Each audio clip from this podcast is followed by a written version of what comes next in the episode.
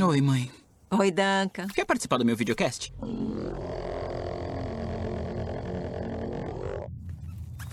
Como é que é, como é que é me ter como filho?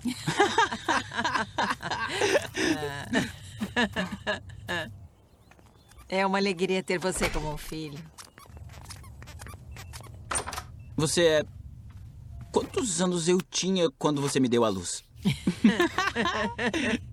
Ah, cinco semanas a menos do que deveria. É? E É. como é que foi? Pode contar a história do meu nascimento? Tá legal. Depois claro. foca em você. Tá, tudo bem.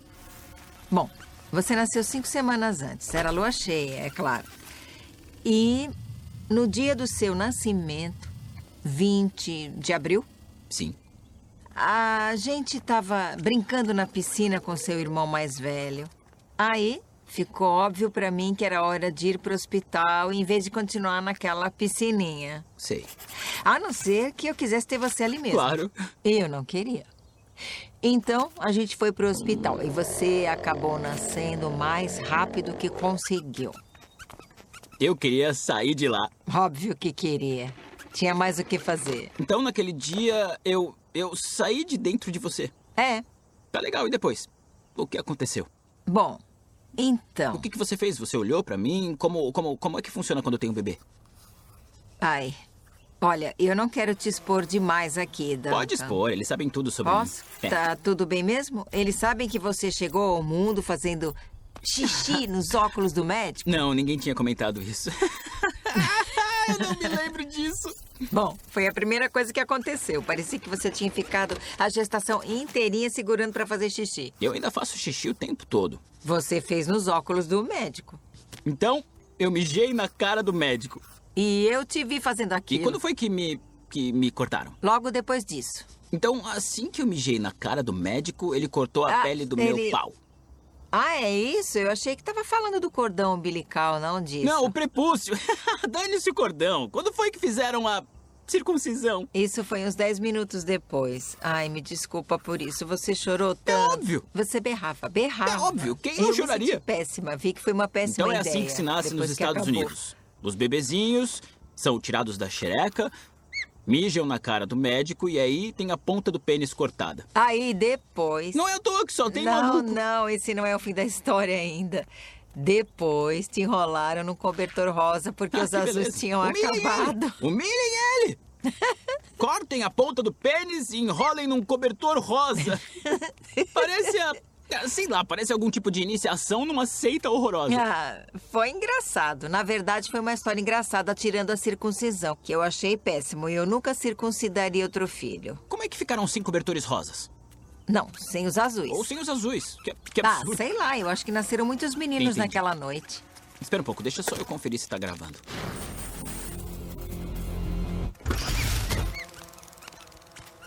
Então, é, Fala. Você me deu a luz, né? E aí, o que aconteceu depois disso? Ah, aí eu amamentei você. Tá. Você estava faminto, era uma coisinha de nada. Você pesava 2 quilos e 80 gramas. Prematuro. Prematuro de cinco semanas. Mas sem problemas de saúde. Não tinha nada errado com seus pulmões, nem nada. Hoje, se um bebê nasce prematuro, já colocam na unidade de tratamento intensivo neonatal e tudo mais. Mas você estava bem.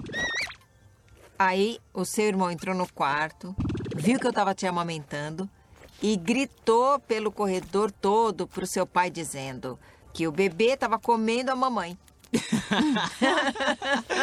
eu tinha esquecido dessa história. é verdade.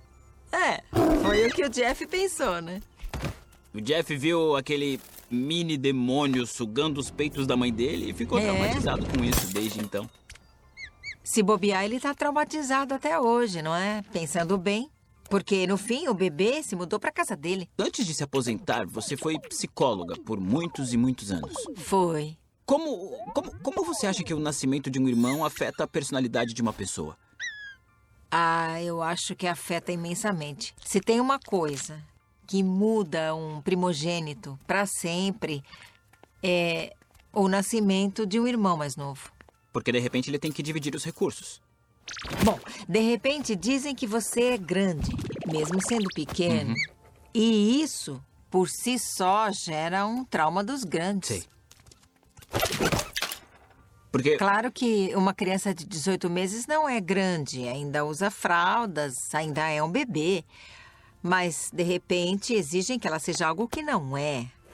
E isso muda elas para sempre. Ser grandinho. Seja grandinho. Você é o mais velho. Não seja egoísta. Ajude a mamãe com o bebê. Não fica pedindo nada. Não acorda o bebê. Tenta ser algo que você não é. Isso muda as pessoas para sempre. Então, espera. Você defende a ideia de que nos anos de formação é que tem início um padrão que será seguido a vida inteira. Ah, sim. Eu diria que os primeiros cinco anos de vida moldam a estrutura da personalidade de tal forma que qualquer trabalho espiritual que for realizado mais tarde vai envolver análise de padrões que foram estipulados na origem da família. E não tem como evitar isso. Não. Porque pensa um pouco, tudo que foi reforçado para você de forma positiva será absorvido como a ideia de um ser humano decente. Então, se as pessoas disserem que você vai ser mais maravilhoso se pegar uma fralda para a mamãe colocar no irmãozinho, então isso pode tornar você mais responsável, talvez mais responsável do que seria sem ajudar. Talvez super responsável ou até compulsivamente responsável. Sei. Tá. Então, você sabe quem é, mas se não voltar e analisar o que é real e o que não é, não vai conseguir ter acesso à, à realidade, que é o que a espiritualidade busca até onde eu sei. A distinção do que é real e do que não é. Os professores precisam disso. Os professores precisam se dedicar à verdade.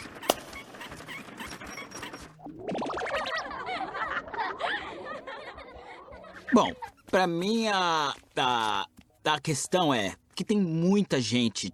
Tipo, eu, eu me lembro dos meus momentos mais confusos e turbulentos, nos quais eu não queria ser quem eu era e eu detestava realmente quem eu era. Eu vou usar isso como ponto de referência. Eu já me senti esmagado pela tristeza, dívidas, é, confusão e. Ah, sei lá, relacionamentos ruins. Eu tava vivendo um caos em geral.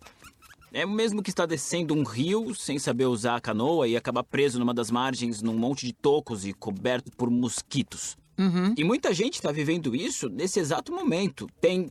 Tem. Verdade. Tem gente que tá presa na canoa. Quase todo mundo. Deu muita coisa errada e ela ficou presa na margem do rio. Essas pessoas se culpam por isso e se odeiam por estarem nessa situação ou tentam fingir que aquele é o lugar onde deveriam estar. E que há um lado romântico em ficar parado, sendo atacado por abelhas. E como é que a gente pode tirar alguém da margem do rio? E se alguém nessa situação estiver nos ouvindo agora? Ouvindo você falar sobre professores e essa pessoa só consegue pensar: eu não tenho grana nem para comprar um sanduíche para comer. O que, que essa pessoa faz? Qual é o primeiro passo que ela pode dar para iniciar esse processo de busca pela verdade?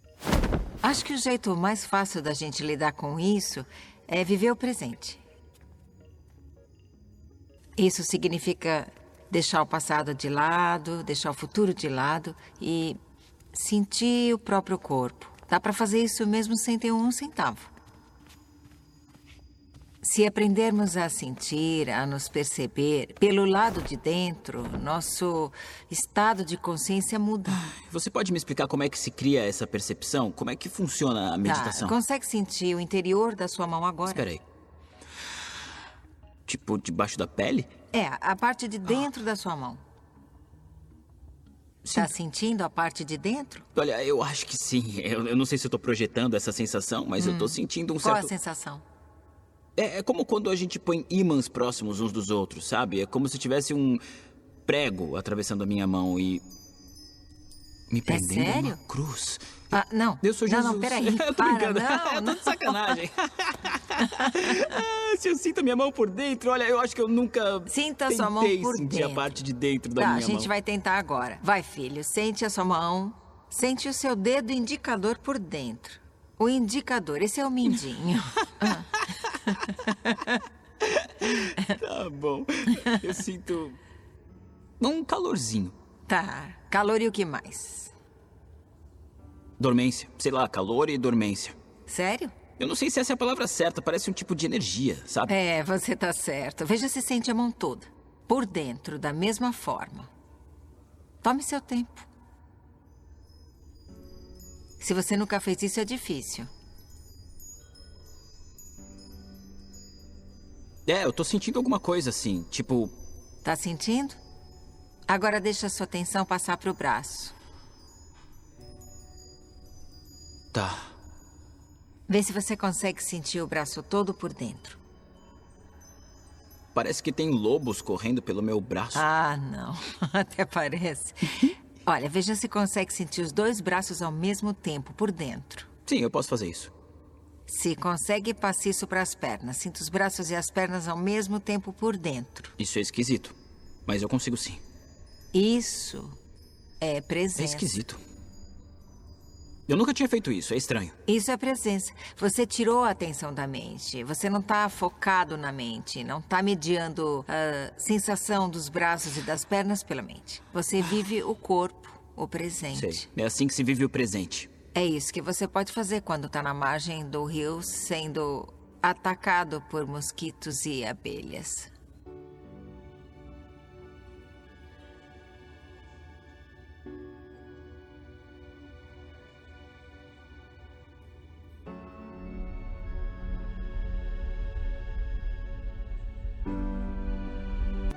Depois, a próxima coisa a fazer, Duncan, Sim. é quando estiver sentindo os braços e as pernas simultaneamente, Sim. adicionar mais duas facetas. Olhe. Sinta os braços, as pernas e olhe. Olhar o quê? O que aparecer para você, deixa a imagem vir. Não busque por ela. Tá bom. Só absorva o que aparecer. Eu vejo uma abelha com mil olhos e chifres segurando uma adaga Ah, coberta de claro, pentagramas. se você está na margem do rio, o que mais poderia ser?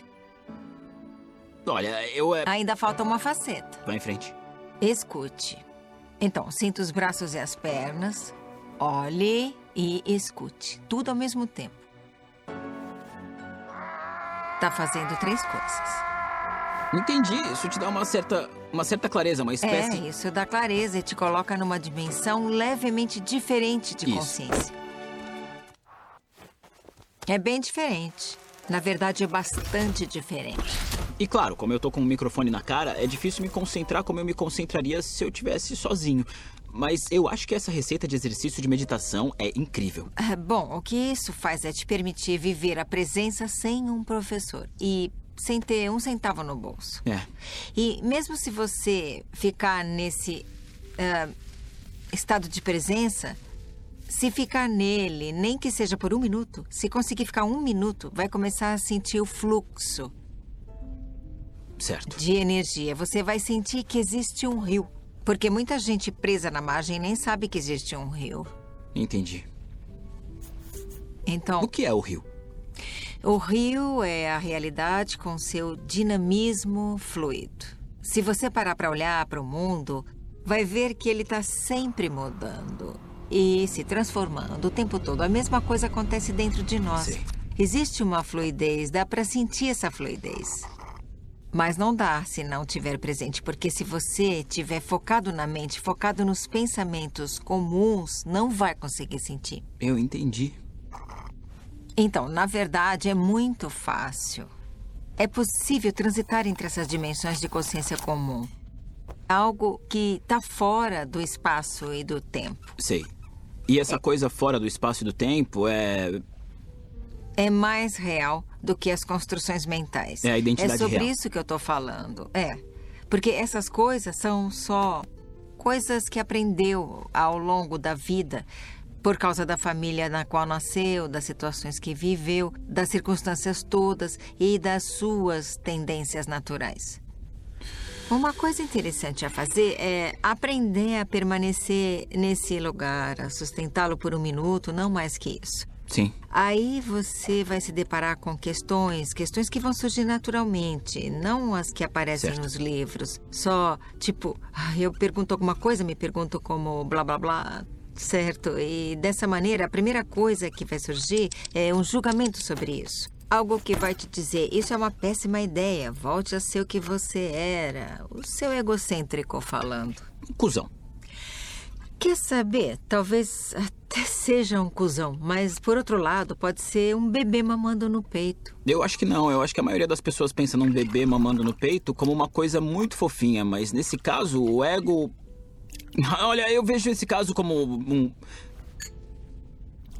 Bom, eu vi o vídeo de um cachorro que apanhou muito, e aí quando alguém foi dar carne para ele, é, uma pessoa foi dar comida pro cachorro e ele ficou o tempo todo assim rosnando. Ele tava puto da vida, dava para ver que o cachorro não tinha controle daquilo. Tem pessoas que sofreram tanto que a personalidade lembra de um cachorro bravo que, quando ganha qualquer coisa boa, responde rosnando e atacando. Por isso que o ego é um cuzão. Tá, mas eu posso dizer que eu acho esse o exemplo perfeito pro que eu tô falando sobre a imagem do peito sobre chupar a teta, Sim. porque você já viu chupadores de teta? Eu vi a vida toda. você já viu com os próprios olhos um chupador de teta? Um Você bebê. Tá falando de bebês? Vamos chamar ah, de bebês, bebês, por favor. Vamos chamar de bebês, tá? Tá, vamos chamar isso de bebê então. Tá legal? Imagina se a gente chamasse os bebês de chupadores de tetas. é, bom, voltando ao assunto. Alguns bebês ficam tão frustrados porque a mãe não tá lá para dar de mamar quando ele quer. Dispara berrar, berrar, berrar, até não poder mais. É. E quando a mãe vem, ele tá tão frustrado que morde a teta. É Sério? igual o cachorro com a carne. É, ele vai rejeitar, mesmo morrendo de fome. Então o que você está falando é a forma como muita gente está reagindo ao mundo. As pessoas estão chateadas porque não recebem o que querem, e aí quando finalmente recebem isso, elas tentam punir todo mundo ao redor com o que elas conseguiram. Exatamente. Certo. E isso só afasta as pessoas, porque o fato é que quando você passa por uma situação ruim. Certo. Certas coisas podem ser controladas, mas outras não são controláveis, como quando chega um tornado no seu bairro e leva a sua casa embora e por algum motivo você não tinha seguro e aí você perde tudo. E não dá para controlar isso, mas dá para controlar como você vai reagir a essa situação. Se você tiver consciência da sua reatividade, pode reagir a situações com mais tranquilidade em vez de repetir o mesmo padrão. Porque a casa sempre vai ser derrubada. Faz parte da vida. A nossa casa vive sendo destruída. Não tem como evitar isso. Não tem como evitar isso, mas se você parar para pensar nos momentos em que as suas casas foram destruídas na sua vida, é. vai ver que foram os de maior transformação. Verdade. Isso tem relação com uma coisa com a qual você tem lidado nos últimos quatro anos, não é, mãe? Você tem câncer em estágio 4 nos ossos. Câncer de mama metastático. Câncer de mama metastático. Essa é uma versão extrema de um tornado derrubando uma casa, porque quatro anos atrás você nos ligou para dizer que tinha mais seis meses de vida. Já me disseram isso pelo menos uma dúzia de vezes. Por várias vezes você teve seis meses de vida. Me falaram para ligar para um crematório e descobrir quanto custaria para ser cremada. Porque eu teria mais um mês e seis semanas e precisava saber o valor para já pagar a cremação adiantado antes de morrer. Aí eu fiz a ligação para o crematório e descobri que custa 750 dólares. Muito obrigada. Uau! Cara, isso é uma merda. A possibilidade de que haja algum tipo de força que vai me levar embora quando chegar a hora não é uma coisa que eu posso controlar. Sim. Então é melhor eu aceitar isso. Claro. É mais fácil ir com a correnteza desse rio em particular do que tentar lutar contra ela. Essa possibilidade é real. Todo mundo vai morrer. Eu sei. E tem uma. Tem uma, uma frase, eu não sei quem foi que disse ela, e ela disse que a meditação é a preparação para a morte. Eu acho que é verdade. A meditação é uma prática espiritual que nos prepara para a morte. Mas, na verdade, se você simplesmente olhar para o mundo, vai ver coisas aparecendo e desaparecendo, e os humanos são parte desse todo. Os humanos aparecem e desaparecem. Hum. Chegam e partem da Terra. É o que acontece. Sabe? O ego personaliza tudo para que a gente se considere um caso especial. É. Mas ninguém é. Entende? A verdade é que a gente faz parte do todo e esse todo está em constante transformação. Muda de forma, se transfigura. Você é especial, sim. Porque eu sou sua mãe. não. Mãe, eu sei que você vai. Eu, eu, sei o que vai acontecer, mas não tem como evitar o coração partido. Então o que. O que, que eu faço quando eu sofrer? Você chora. Você chora.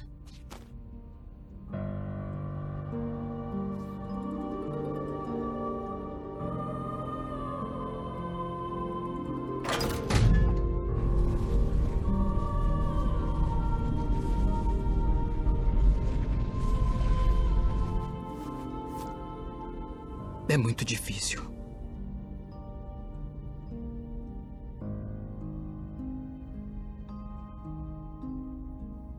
Mas é uma coisa com a qual todo mundo vai ter que lidar. É. É uma coisa esquisita. Tipo, o universo. Ele, ele parece ser uma coisa tão estável. Se você. Sei lá. Se você. Vive tudo no automático. Mas aí, o, o encontro com a verdade. E para mim, a, a sua morte, o fato de que você vai morrer muito em breve, foi o maior encontro com a verdade que eu já tive. E não dá nem. Não dá nem para mensurar. É.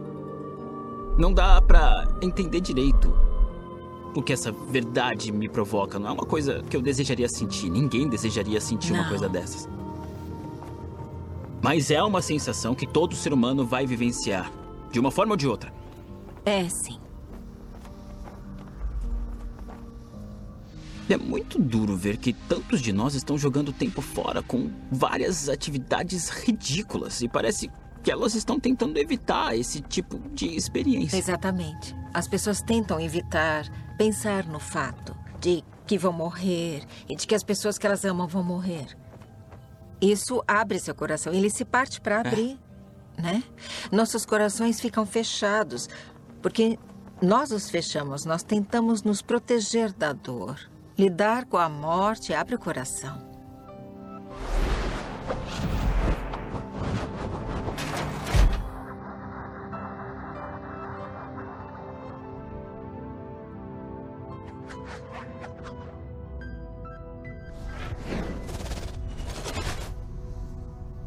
Abrir o coração é um saco. E aí que Dói. tá, o Ramdas bate bastante nessa tecla. Dói. Sempre é, é. doloroso? Abrir o coração sempre é doloroso ou Eu... a gente tá num estado constante de. Não é doloroso sempre. Mas quando ele se abre de verdade, dói. E dói muito. Mas a dor se transforma, porque se você analisa de fato a dor, vê que o que está vivenciando é amor. Sei. A realidade. É, faz todo sentido, porque a gente vê com outros olhos. A gente passa a ver o valor que a vida de fato tem. É. E hoje eu pareço melhor do que nunca. Exatamente porque eu tô vivendo plenamente. Claro. Porque eu tô conscientemente vivendo e morrendo. Simultaneamente as duas coisas. E, e, e que conselho você daria para as pessoas que estão lidando com isso? Eu diria para elas chorarem quando precisarem e para encararem de frente essa coisa chamada morte, bem de frente. E mesmo se estiverem com medo disso, encare de frente. Não vai te machucar. Veja o que a morte tem para te ensinar. Ela é uma grande professora e não cobra nada. Eu não acho que ela atrairia muitos alunos e ainda por cima se cobrasse. Eu não pagaria para lidar com isso. Com certeza. Uau. Mas é uma professora. Já que estamos falando disso, a morte nos ensina muito. É. E olha o que eu descobri. É que uh, quanto mais próximo eu fico da morte física, mais viva eu me sinto mais presente me sinto e mais real eu sou. E eu assumo que Não tenho ideia do que existe do outro lado da, da morte física. Mas tenho tanta vida crescendo aqui dentro de mim que não posso deixar de pensar que existe uma ligação entre isso e o fato de que eu me aproximo da morte física. É, mas é que. Mas não tem como explicar, não tem uma explicação para isso. Eu só acho mesmo que a gente sofre mais se nadar contra a corrente desse rio. Tá.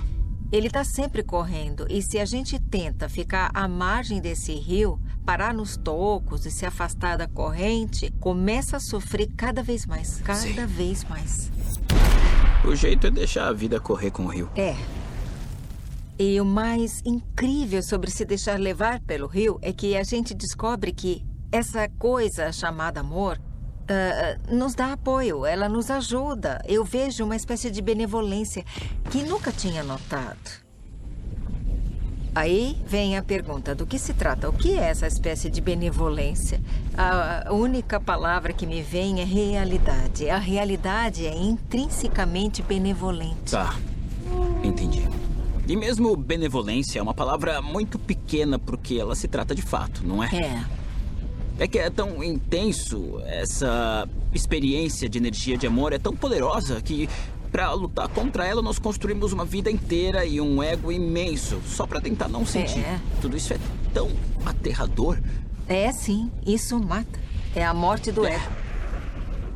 E ninguém quer isso. Claro que querem, é por isso que dói. É a morte do ego. O coração se abre, seu ego morre. Verdade.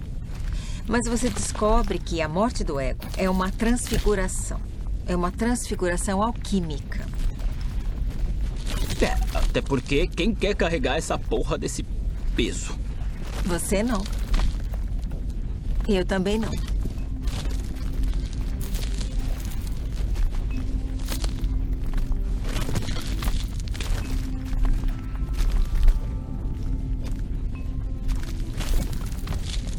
Eu te amo muito, obviamente. Eu também te amo. E, Duncan, esse tipo de amor não deixa de existir. Isso é outra coisa que a gente descobre. Eu posso deixar esse plano de existência mais cedo do que tarde, mas o amor não vai a lugar nenhum. Tenho tanta certeza disso quanto do resto.